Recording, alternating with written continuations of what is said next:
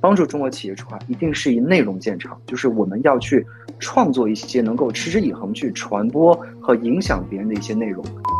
那我觉得最主要的一件事情，其实还是 do the right thing 啊，就是我觉得坚持我们认为对的事情，那个就是洞察这个世界啊，以最中立客观的角度去贡献好的文章，去看这个世界未来会发生什么。我们最重要的 assets 其实就是我们的读者啊，是是他们才能够让我们变成今天的这样的一个地位。浅谈人间创业课。闲聊商业风雨事，大家好，我是智联引擎创始人 Jason，欢迎大家收听不止创业。这是一档由移动增长 SaaS 平台智联引擎团队制作的互联网访谈类播客节目。我们会邀请在中国和全球科技公司的创始人或者高管，在节目中和大家分享他们的产品 idea、营销增长策略、底层商业逻辑。以及创业之外的有意思的事儿。今天的第七期节目，我们邀请到 Brian 张宇亮先生。Brian 目前在经济学人集团 The Economist Group 任大中华区副总裁，统筹经济学人集团中国区业务，为合作伙伴提供经济学人集团的国际传播、智库咨询以及出海整合营销服务。他本人有着多年的营销和媒体传播经验。在多家知名企业担任要职，曾供职于 Facebook、LinkedIn、爱默生等，帮助过众多企业成长和发展。他本人拥有清华大学和欧洲工商管理学 EMBA 学位。今天，Brian 将从 TMT 的 Media 和 Technology 等方面同大家交流，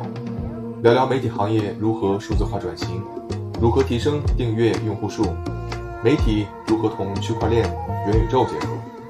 下面。我们进入节目内容，一起来浅谈人间创业课，闲聊商业风雨事。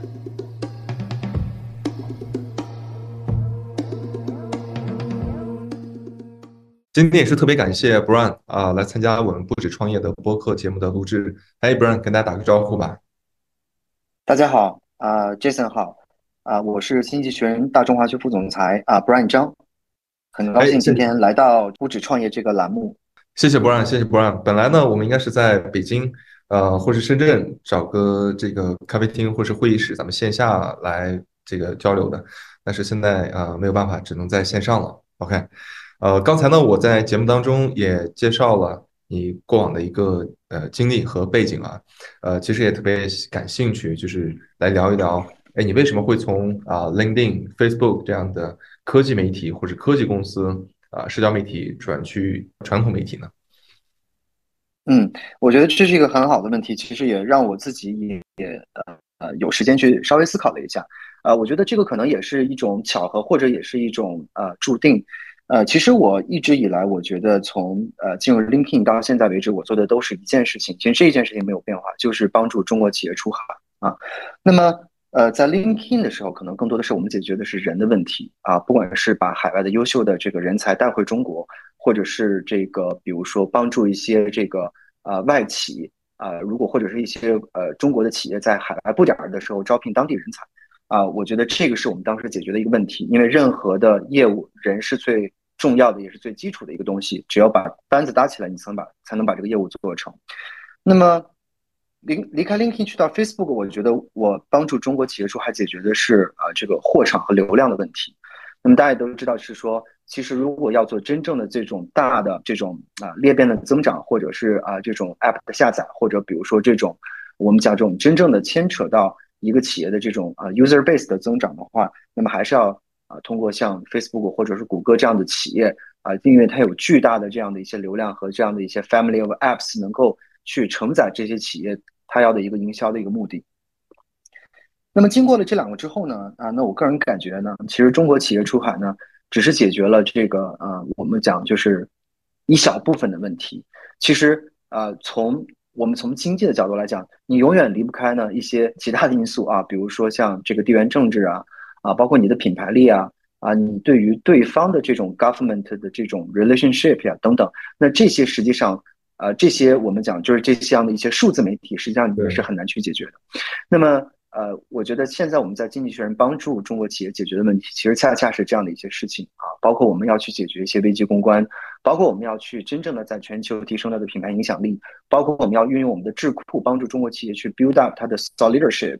啊，包括我们通过一些啊全球性质的峰会，帮助他们把这个声音点对点传到呃 stakeholders 或者是一些政策的制定者身上，这个实际上我们认为。啊，才是未来的出海一些大，特别是一些大企业，你不得不去面对的一些问题啊。所以我觉得，其实啊，这个路径其实是一个我们讲是从出海的不同的维度去解决了这样的一些问题。我觉得这个可能是我的一个职业选职业选择的一个路径吧。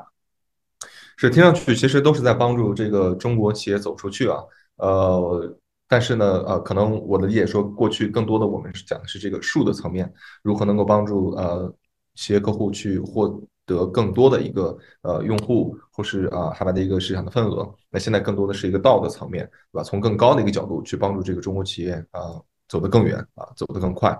那在这两个类型的公司工作啊，一个是对吧？美国科技互联网公司啊，第二个呢呃是这个英国的老牌呃媒体。你觉得最大的区别和挑战分别是什么？嗯。呃，我觉得从硅谷公司的角度来讲的话，我先说文化层面，我觉得可能大家都比较推崇于，比如说这种 open 的这种组织架构，然后呢，大家都非常提倡这种所谓的 move fast 啊，就是一定要跑得很快啊啊，这个我们叫所谓的这种呃叫小步快跑，快速迭代。另外的话呢，就是大家对于风险啊，其实是没有那么厌恶的。其实很多项目可能最后没有成，没有就被砍掉了，但是投资已经出去了。但这个可能确实是硅谷很多公司它在做产品的时候的一个一个理念啊，我们叫这个 take intelligent risk，承担睿智的风险啊。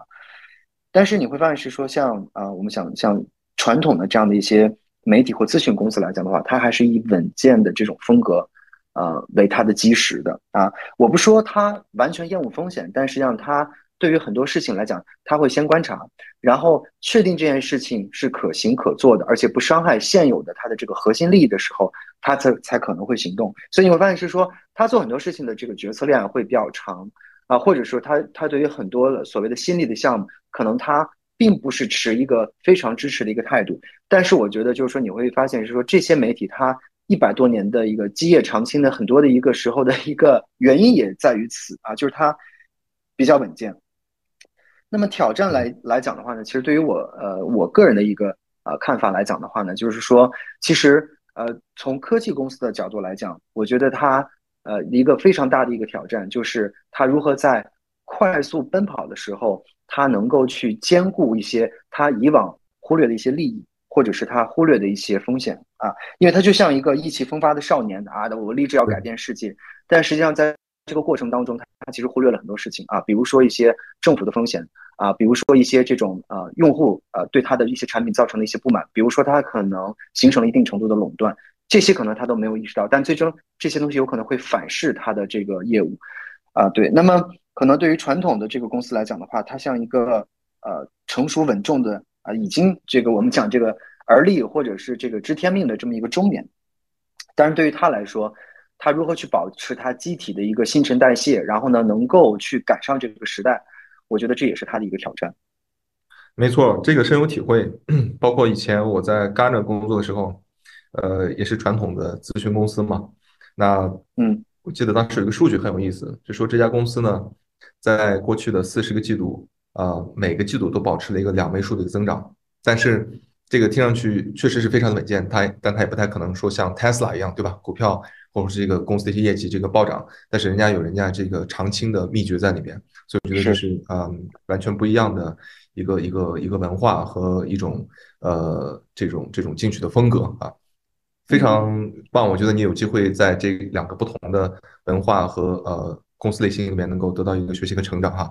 那接下来我们聊聊经济学人，呃，这个大家我相信嗯都非常的呃熟悉了，上百年在。这个全球政治经济领域有极高的这个专业度和声誉，呃，那你给大家介绍一下经济学人的一些呃历史啊使命吧。好，呃，经济学人的话呢，创办于一八四三年，在英国。那么最早的时候的话呢，实际上是因为我们的这个创始人啊，他本身是一个帽子商人，但是他个人对于这个政治经济啊非常的感兴趣，他非常推崇这个全球化和自由贸易。所以那个时候他其实是反对英国去这个加税的啊，对加税的。那么他自己创办了这份报纸，其实旨在推崇这个全球化和自由贸易啊，以及啊对于这种政府对于自由经济的这种干涉的不满。那么发展到现在为止的话呢，它已经变成了一个呃非常呃。综合性的一个媒体传播集团，那么核心是我们的这个《经济学人》杂志啊，它应该是在全球，啊占有极其重要的一个啊正经类的一个杂志啊，它是一年发行四十八期啊，是一个周刊。呃，熟知《经济学人》的这个杂志的人可能都知道哈，我们的这个文笔比较辛辣，也比较幽默。然后的话呢，它以洞察世界为著称。比如说，我们早在一二年的时候，我们就预测，呃，英国可能会脱欧。啊，那包包包括在 Trump 上台之前，我们就预测可能美国的这个啊民族主义，包括像这样的一些这个啊一些密这个中西部地区的人可能会对啊现有的一些政策不满，所以其实我们一向而言就是对于这种未来几年的预测啊，还是呃有比较呃有比较呃不能叫完全准确吧，但是呃很享有声誉啊。那我们在这个密苏里大学新闻学院的一个调研当中。我们排在这个全世界所有主流西方媒体的可信度的 number one，所以这个也足见于是说我们今天取得的一个在受众心中的一个地位。呃，我们的产品来讲的话呢，就是从集团而言，刚才讲到了我们有这个杂志啊，它有这个线下和这个杂志版和这个线上的 APP，同时的话呢，我们有已经今年刚过完七十五岁生日的经济学人智库啊，我们是全球三大盈利性智库，还有的话呢，就是我们有一个商业团队。啊，叫叫做 Economist Impact，这个主要是我们跟企业还有一些这个呃 NGO 啊政府之间的一些合作。啊，Lastly 的话呢，其实很有意思，我们有一个呃 Executive Education 的板块啊，这一块来讲的话呢，我们主要是帮助这个一些呃企业的专业人士提升他的这个英语写作水平啊，以及他对这个世界的正经正经的一个理解。所以我们只有两门课啊，一个就是 English Writings。另外一个的话呢，就是呃，这个呃，geopolitical，啊，这个这个这个两门课啊，所以大概这个就是我们集团的一些情况。嗯，哇，非常有意思啊！我听你们这个 executive education，应该是门槛会非常的高啊，能够这个拜你们的这些呃 writer 或 journalist 来做做老师啊，去学习这个写作和正经的一些呃领域，我觉得这个要求肯定会非常高啊，非常 interesting。呃，我。这两天呢，在看这个《经济学人》的网站，然后在你们首页的一个很大的 banner 上，我看到一句话，他说是帮助世界更好的了解中国，助力中国企业迈向全球。那么，《经济学人》作为一家权威的媒体，是如何做到这两点的？有具体的故事可以跟大家分享一下吗？嗯，呃，其实我们来到中国的历史已经很长，大概已经有二十五六年的时间了啊。我们在二十五六年前就已经来到了中国，开设了中国的这个办公室。那么到今天为止来讲的话呢，其实呃，我们已经帮助了啊成百呃上千的中国企业在海外发声啊。那么我特别要提到一点的是，从二零一二年一月二十八号开始的那一期，我们单独开辟了中国专栏。那这也是中国成为经济学人呃历史上唯一的三个有专栏的单独国家啊。这三个国家就是英国、美国和中国啊，足以见得就是经济学人对于中国的一个啊重视。那么从呃帮助中国企业出海来讲的话呢，我觉得我们其实呃还是做了很多事情的。一方面来讲是大家看得到的，一方面是大家看不到的。我先说看不到的，看不到的东西实际上是我们帮助了很多的中国的呃政府、企业和组织，我们进行了很多的咨询项目啊。这个依托于我们经济学人智库对于全球的政经的把握以及宏观的分析啊，我们帮助像商务部啊、国开行啊、啊进出口银行啊，然后中国的各大高校啊。啊，等等啊，还有包括一些大的企业，啊，我们对它，比如说进入到某一个国家的一些风险啊，包括有一些重大项目的一些投资的一些决策，我们都起到了很关键的作用。这是看不见的，嗯。那么看得见的话呢，其实就是我们的一些啊，大家能看到，比如说我们帮中国企业做的一些啊广告视频啊，一些商务合作啊，比如说我们在啊二零一九年的时候啊，我们跟 Twitter 一起发布了。啊，中国出海企业领导品牌五十强，那这个我们已经做了连续的两年啊。那么另外的话呢，像我们呃跟像华为啊、中兴啊、啊小呃荣耀啊啊，然后包括像这个呃很多的这样的一些中国的头部企业啊，我们都帮助他们，比如说啊创造了很多的内容。我觉得这个也是我们跟别人不一样的地方，就是经济学人帮助中国企业出海，一定是以内容见长，就是我们要去创作一些能够持之以恒去传播和影响别人的一些内容啊，这个不单纯只是一个广告啊，比如说我们。呃，跟这个广州的易方达基金，我们连续出了两期的这个非常深度的这个关于 ESG 投资的白皮书。那这样的话呢，也使得易方达能够树立它在全球，特别是在中国领域的 ESG 投资的这么一个领导性的一个品牌。啊，这个其实是我们做的很多的事情。对，sustainability，我觉得应该是呃最近也是非常呃火的一个话题了。嗯，没错。对，那呃，我们聊一聊这个 TMT 啊。首先从这个 M 开始，因为我们很多朋友，包括呃你自己，现在也是在这个媒体 media 这个行业。呃，如果有人问说，在过去的这十年里，呃，互联网普及最大的赢家，我相信。这个呃，Facebook、抖音，或是像呃，Google 这样的公司，对吧？就是大家呃，或阿里巴巴，大家肯定会会去讲。但是从这个 TMT 的 M 这角度来讲呢，那我们这个传统的媒体啊，我们有很多朋友，其实在这个行业里也可以看到，呃，大家在数字化浪潮下面在挣扎求生啊。虽然这个词用的可能会有些 aggressive，但实际情况也是这样，大家的这个营收的 model 或者说它的这个增长，其实都会。呃，遇到一些这个瓶颈和挑战，但是你们经济学人的业绩却在大部分时间都是保持一个逆势的增长啊！我看了一些数据统计，在二零二年的三月份，经济学人网站的 MAU 就是这个月活达到了一千六百多万，同比增长了百分之三十三。然后，嗯，社交媒体的话，你们会有啊五千八百多万的一个 followers。那么去年呢，呃，经济学人旗下的这些。呃，几个业务板块的总收入达到了三点四六亿英镑啊，主要是这三个呃媒体、智库和公共政策研究部门，啊，同比也提升了百分之十一点六，这是一个非常非常好的业绩，股东和这个市场肯定都会非常的开心。那么，呃，你们成功的一个内在逻辑是什么？就是这样的一个逆势增长，经济学人都做对了哪些事情呢？嗯，呃，非常好的问题。其实，在呃，在疫情这两年多的时间吧，啊，其实经济学人的业绩一直都是在逆势。增长增长不仅体现在我们的这个营收，还体现在我们的这个 subscribers，就是我们的订阅用户啊。那我们的订阅用户也是啊，这个不降反增。呃，为什么呢？那其实我们也做了一些复盘啊。那我们个人也有一些思考。那我觉得最主要的一件事情，其实还是 do the right thing 啊，就是我觉得坚持我们认为对的事情，那个就是洞察这个世界啊，以最中立客观的角度去贡献好的文章去。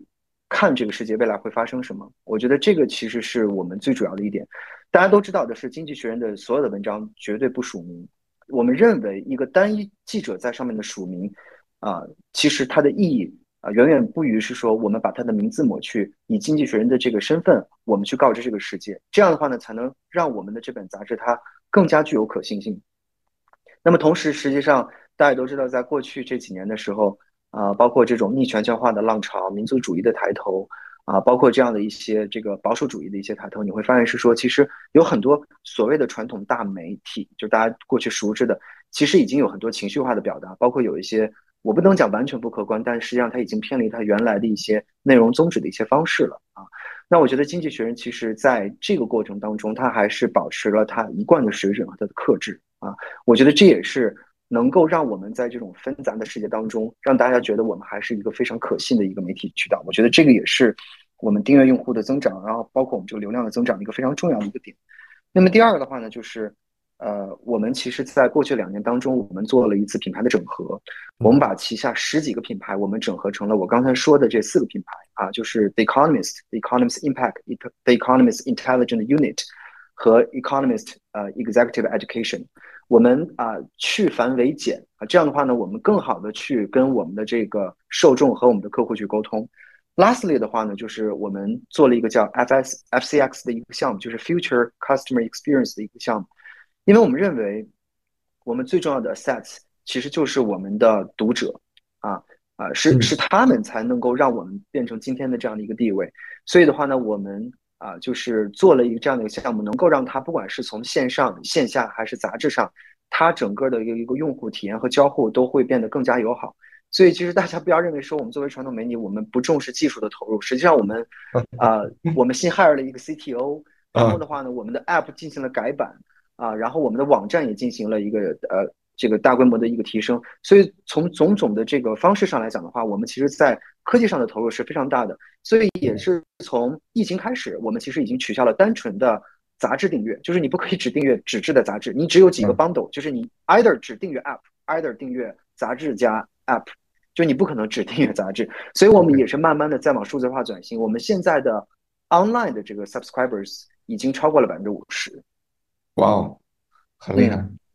那很厉害。对，因为刚才其实你呃也回答了我想去呃聊的下一个话题，就是如何能够快速的获取付费订阅用户。因为我们看到说全球的顶尖的商业媒体啊，或是媒体它的商业模式啊，其实都在从一个广告逐渐向内容付费这样进行转型。虽然我们在国内也会看到有很多内容付费的平台，但如果去看我们很多的媒体的话，这个名字我就不讲了，对吧？但是大家其实身边都很多这样的这个做媒体的朋友，呃，基本上还是以广告或者组织线下活动或者全局来盈利啊。呃，那包括说我们在这个互联网或者出海圈的一些媒体啊，呃，虽然每天都在不断的产生一些新的内容，呃，但是很多还是仍旧帮这个企业去发微信啊，一个头条多少钱，一个字条多少钱来赚钱，对吧？但是很少通过这个内容向 C 端赚钱。但是刚才你谈到说，经济学人的这个。呃，online 的 subscriber 还有你整个的这个 subscription 的这个这个比例以及呃营收都在大幅的提升啊，我觉得就是你刚才讲的很核心的，就是你们的内容有公信力，内容有深度啊，能够去洞察这个世界，洞察未来。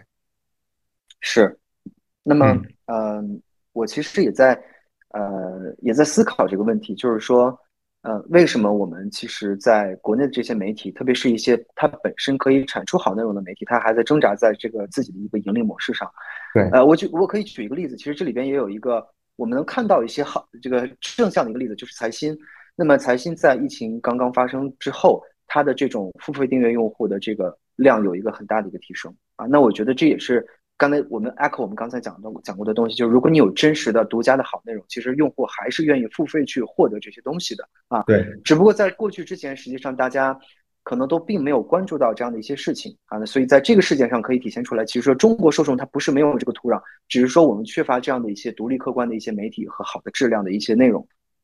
呃，从这个大环境上来讲的话呢，我觉得还有这么几个问题在。制肘这个呃，就用户付费的这么一个东西，我觉得第一个还是一个版权的问题啊，就是说实际上我们在国内的话呢，其实对于一些 IP 的保护还是偏弱啊，所以的话呢，其实很多时候你即使是不通过付费，你还是通通过各种方式去获取到这样的一些啊内容。我觉得第二的话呢，还是一个平台的属性啊，不管是比如说像百家号啊、头条号啊，还有比如说微信的公众号，其实他们已经把。大部分的流量已经攫取过来了。那其实对于很多的这种内容创作者来讲的话，其实他很难去成为一个独自经营的一个媒体，去获去去获得这个流量啊。那这样的话，他不得不听从于大这个大平台对他的一个流量分发和一个这种所谓的一个呃广告的一个分成机制。那这样的话，实际上对于他来说，他的这个盈利模式就变得非常的被动，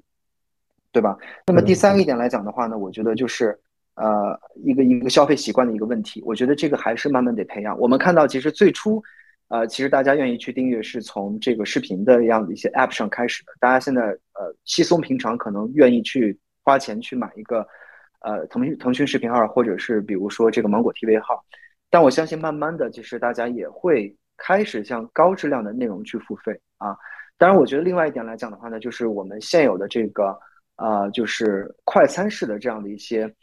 文章还是太多了啊，还是太多了。我觉得从这个角度上来讲的话呢，呃，很多人也没有办法有耐心去完整的去读完一篇好的文章。我觉得这个可能也是我们当下这个我们讲，就是因为有了这个移动手机，包括有很多这样的一些公众号之后，其实留给大家一个不好的一个阅读习惯啊。我相信，呃，我们看未来吧。我觉得未来的话，其实我也看到一些好的现象，包括有一些特别深度的公众账号啊，特别是一些写财经类的，或者是有一些。呃，写行业类的啊，像晚点这个 late post 呀，或者像有一些，比如说像三十六氪呀，他们有一些非常深度的报道，可能一篇文章要七千到八千字，但是真的非常值得一读。嗯，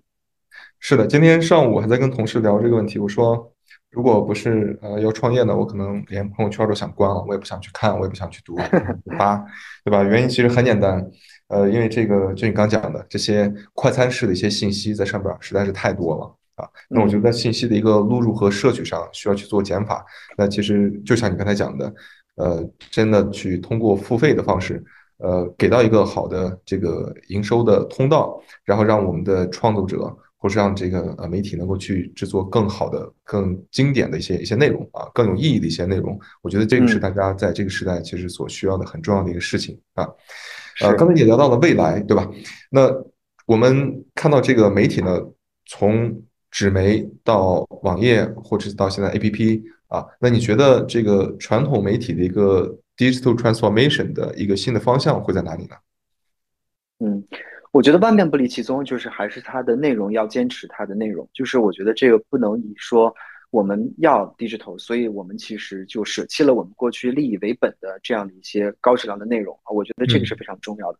那么第二的话呢，我觉得还是啊以用户为根本。呃，我再举一个例子吧。经济学人在做 app 的时候，第一时间就想到了是说，有可能他在地铁上，有可能他在开车，有可能他在走路不方便用手机去看完一篇文章，所以我们每一篇文章都配备了一个原文的。呃，英语老爷爷读的呃原文的这个阅读朗读版本，所以你比如说打开一篇文章，你觉得你非常想想看完，但是你刚好手边有事儿，你完全可以打开那个音频，然后直接就把这篇文章可以听完。所以这个其实是我觉得就是从用户角度出发，然后又迎合数字化的一个很好的一个例子啊。那当然，我觉得其实包括像呃交互，然后包括像这个它的一个啊，比如说 downloading 的这些速度，我觉得这些基本的这些 infrastructure 的东西，你还是要去解决好。啊，呃，但是我觉得 all in all 来讲的话呢，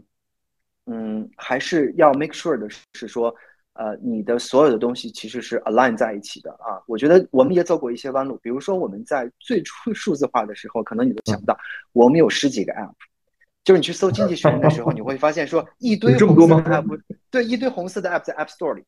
但后来我们也想明白一件事情，就是说，这其实就是一种。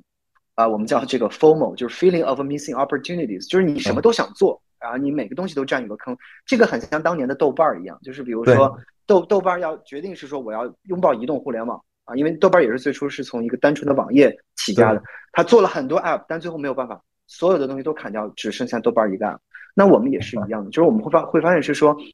呃，那个时候呃可能大家都没有没有没有办法要走那那一段弯路，就是要尽量的要去铺这个赛道和市场。但后来发现说，其实用户喜欢你的东西，其实是最根本的那个东西啊。那我们最后其实只是啊保留了两个 app，一个 app 就是《经济学人》啊，这个我们杂志的一个 app 吧。那么另外一个的话呢，就是 Espresso，Espresso 就是很多人可能每天没有时间去完完整整的去读一个长文章。Espresso 的作用就是每天早晨你刷牙的时候，我告诉你今天这个事情上，呃，世界上发生的五件大事儿，That's it。我们认为这五件事情，you you have to know，对，like 三三十秒就可以读完。你刷完牙你就知道啊，今天这世界上有这五件大事儿啊。这个就是我们后来发现，我们结合了用户的需求和反馈，以及我们对产品的做了一些思考，就是我们觉得这才是用户他真正想要的东西。Interesting 啊，我觉得你刚才讲的这点非常好，就是无论我们这个所谓的数字化转型。究竟往哪里走？但万变不离其宗，还是在商业的一个底层逻辑上去满足客户的需求，对吧？满足客户的需求呢，其实就是两点：一个是你给到客户想要的营养，这是他用你这个产品，对吧？我来看经济学生最根本的一个动力和原因了。你的媒体比别人更权威，这个信息各方面是质量更高的。第二方面，我在看的过程中或听的过程中会更爽，这就是我们讲的用户体验。所以其实还是以用户为中心来做这个所有的数字化转型啊。那呃，脑洞大开一下，就是我们所有的行业其实都在拥抱这个元宇宙，包括我们最近呃聊的一些客户呢，他们也会呃把以前像 QQ 空间这样的一些产品变成一个这个可以捏脸的虚拟人像啊之类的，嗯，然后或者些新闻播报呢，他们呃过去会有一个专门的主播，现在变成一个虚拟人啊，这么一个可爱的一个卡通。啊，嗯，包括说很多行业都在拥抱这个区块链，什么东西都要上链啊。等等等等，你觉得呃未来如果从这个形态的角度来讲的话，呃，媒体会有哪些可能的结合点呢？比如跟元宇宙或是区块链？嗯，我觉得其实从两方面来讲，一块儿是这个 news 的这个生成的一个机制上，嗯，呃，那我觉得其实如果在区块链和元宇宙的加持下，有可能会变成 journalist for everyone，啊，每个人都可能变成一个记者。那我觉得这个其实。啊，从区块的角度是可以实现的啊。这个证明这个工作量是你提供的，这个照片是你提供的，这个 video 是你拍的。那其实比如说任何人去看这个东西的时候，就增加了你的一个区块上的一个工作量。那这样的话，这个 journalist 他有可能也会被 reward 啊，有有这个奖励。那么另外一块来讲的话，我觉得有可能未来会出现的叫这种叫 immerse 啊 news 啊 life，什么意思呢？就是沉浸式的新闻现场，比如加加上这个。呃，我们的一些硬件设备，比如说像这个呃，这个就是头头盔啊什么的。对。那可能一个新闻现场，我只要点，我只要比如说点开，我自己我就站在那个新闻现场，I see it live。就是你以前只能通过你的不管是大屏小屏，你才能去看新闻，而之后就是你深切就站在那个事情，不管是地震的现场、台风的现场，还有比如说一些呃，比如说你现在人在中国，但是你想，比如说这个时候是一件发生在英国的新闻，你可能就站在伦敦的海德公园去目睹了这一场新闻。那我觉得这个在未来的元宇宙上都是可能去实现的。然后你，然后比如说一些简单的设想，我觉得这个也很容易实现，就是比如说会有一些新闻的品牌区块，比如说呃。你走在一个虚拟的一个城市里，那比如说有餐厅啊，然后有有影院啊，然后那个地方可能就是一个 news station。news station 那边那边的话呢，你有几个 news station 你可以去选，比如有经济学人，有有有 CNN，有 CGTN，然后你点开的话，你就进入了他们的演播场，然后你在那听一段新闻，然后你再出来，然后你再走在大街上，我觉得这都是有可能的。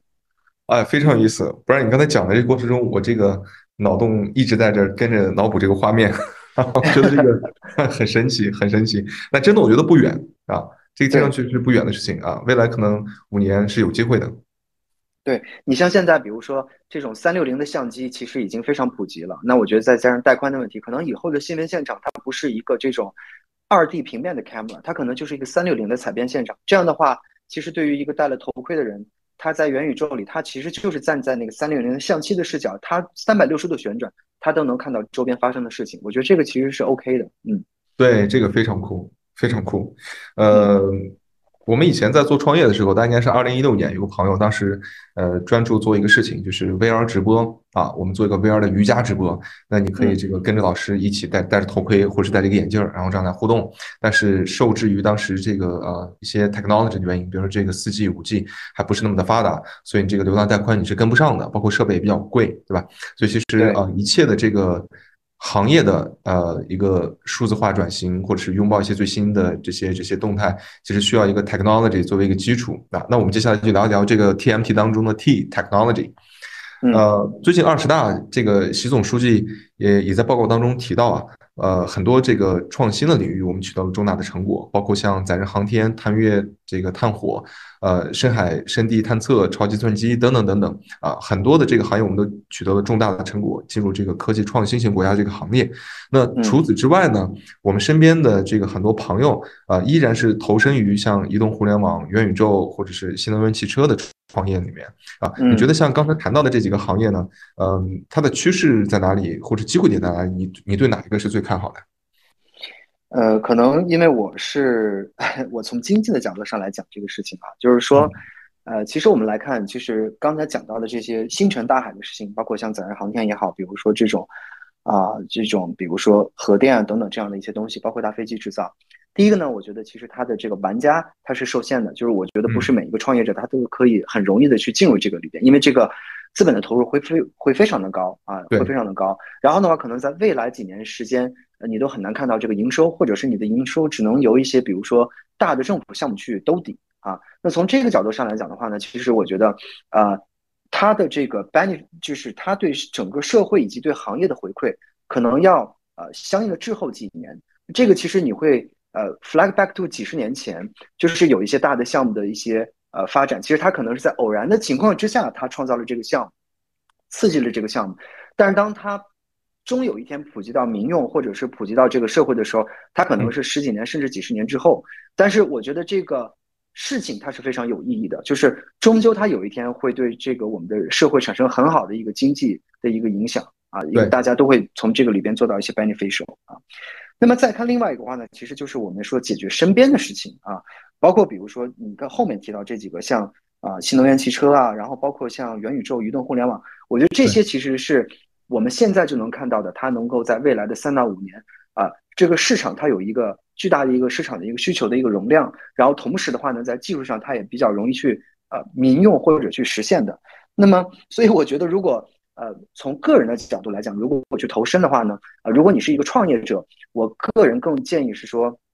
你可以稍微更啊贴近于市场一点啊。第一个的话呢，就是你的这个呃初期的这个 CarPax 可能不会那么大，然后的话呢，就是这个技术可能在未来或者你的这个模式。啊的短期之内，它可以有一个很好的一个市场的一个回馈啊，以及你有一个营收啊，因为我们做企业不可能是说你要做很长时间，它都没有办法去变现啊。是的。但如果比如说你自己是一个深度的科技爱好者，或者是你有一个远大的一个宏大的一个理想，那我觉得你去投身那些大科技，这个是没有问题的，因为终究有一天啊，它可能会啊实现，然后的话呢，它会最终把你飞射到啊我们国家也好，或者是把你飞射到我们最终的这个社会也好，嗯。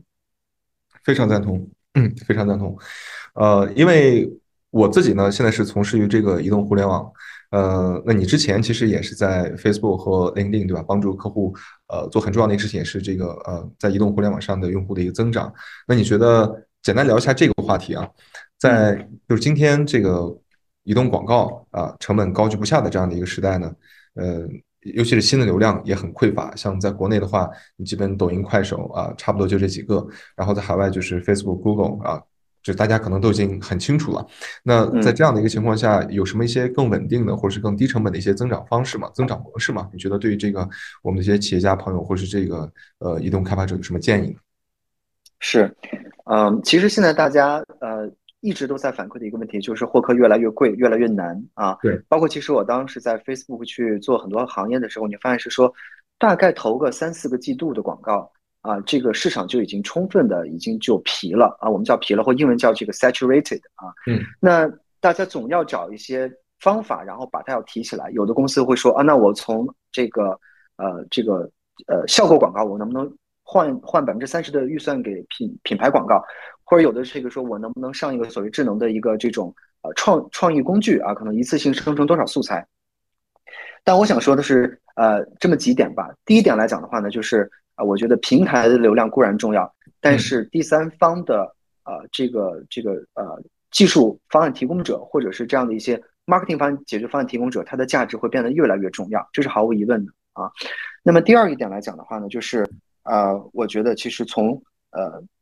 黏住用户，让他在同一个平台上不丢失，同时的话呢，又通过各种玩法能把他留住，然后增加他的 LTV，这件事情上其实非常重要啊。因为现在很多用户来讲的话呢，你会发现是说他并不是那么忠诚，他从一个 App 上划走了之后，他可能玩到下一个 App，然后他可能之间的这个行为，你感觉上并没有什么样的关联。但是我们如果通过一些工具，我们可以第一个。在同一个 app 里边的这些生态里边把它留住，让它玩去玩不同的玩法，然后增加它的这个存留存留的时间和价值。第二个就是在跳转的时候，不管是从哪个平台，我们都能知道它的行为，这个其实非常重要。我觉得你们做的这个事情就非常好，这个其实就是帮助了很多的企业啊，解决了刚才这两个痛点。啊，谢谢 Brian。对 对，因为有因因为这个也很巧，就是有一天我在跟一个创业者在呃在呃在吃饭，然后他给我看了一个。呃，很有意思的一个东西啊，就是也是一个大厂做的一个东西。他说我每天都要在这个上面啊去摘果子，去什么什么东西，因为我没有玩过，我就很好奇。我说你告诉我这个，你为什么要这么做？他说我每天不得到这个第一名，我就很难受。我说那如果你不是第一名呢？他说如果不是第一名，他下面有一些什么助农产品，我就会买。买完了之后，我的那个能量值能够让我到那个第一名去。对，我说，所以你为了拿那个第一名，你居然会消费，对吗？他说是的，所以这个让我有一个反思，就是说，哦，原来这种玩法其实是可以留住用户的啊，这个粘性其实就已经存在了。所以我觉得，但是它毕竟是一个大厂，对吧？它不是所有的每一个公司你都有这么强的能力去开发这样的一些东西去留住。所以我觉得，呃，像你们这样的平台，如果能够对接一些。啊，中小型的 App 能够让他们像大厂一样在中台有一个很强的一个裂变的能力，我觉得这个是非常重要的。是的，我们昨天在跟一个这个呃客户朋友在聊，他是做这个 Stock Trading 啊这样的一个 platform 啊，相当于是国外有这个 Robinhood，那么他是国内其中的一家。呃，谈到他们自己有开发这样的一个平台裂变的平台。大概花了有呃很大的一个团队半年的时间啊做了两个平台，然后每上线一款新的这样的一个一个活动一个裂变的玩法，可能也需要一个月的时间。其实，在这边呢，我们就把它整合成为一个呃十秒钟，哎，十分钟，你可以上线一款裂变活动这样的一个一个 SaaS 的中台，让刚才 Brian 讲的很多的这个中小厂也都具有了这样一个呃，类似于像某多多这样进行一个社交裂变的一个能力。因为在这里边，我们觉得很重要的是啊，两个东西啊，就一个是要找到更好的一个呃流量，第二个呢是要找到一个呃更便宜的流量。便宜这个不用讲，像我们刚才说的，对吧？包括你之前在 Facebook 也好，在或是一些朋友在 Google 或者在这个抖音或是快手，那其实这个是买量的一个层面，该多少钱就是多少钱，按照市场的一个行情走。但有没有比它便宜更多呢？其实是有的，就是你今天 App 原生的这些用户，他的这个流量你有没有去转化，或者他身边的 Network？我们以前在 LinkedIn 嘛，大家都讲这个，嗯。Connections 对吧？它的 Connections 到底有没有作为一个流量让你来变来变现？这是第一个，就是有没有更更便宜的一个。第二个呢，就是怎么讲叫更好呢？我们认为说更好其实是从呃。也是你刚才谈到的一个留存，一个 LTV 的角度。那比方说像呃，Brand，如果你是个这个高净值客户的话，用户，你身边的朋友可能也都是高净值，那你裂变出去的也都是高净值的。如果是个银行或是一个理财的一个 App 的话，那通过你身边裂变出去，肯定是要比在广告上去找到一些这样高净值的，这个会更加靠谱，对吧？所以其实我们说一直在致力于，就是智链引擎，我们的这个裂变引擎产品呢，一直在致力于说能够去帮助呃这些移动互联网的这个开发者去寻找到一个更好。呃，更便宜的一个流量，实现一个增长。嗯，哎，这个其实，嗯，对，非常同意。其实，呃，我举一个很简单的例子，大家就明白了。其实，都大家会发现是说，为什么企业的招聘团队都最喜欢的是 internal referral 内部推荐？对，因为因为 HR 相信员工了解自己的企业，员工也了解他的朋友，所以他推荐过来的人实际上已经经过了前面几关不必要的一些筛查了。啊，这个比你 random 在外边做一个 job post，然后一大堆 resume 过来再去筛。转化率要高得多，有效性也高得多，精准性也高得多。对，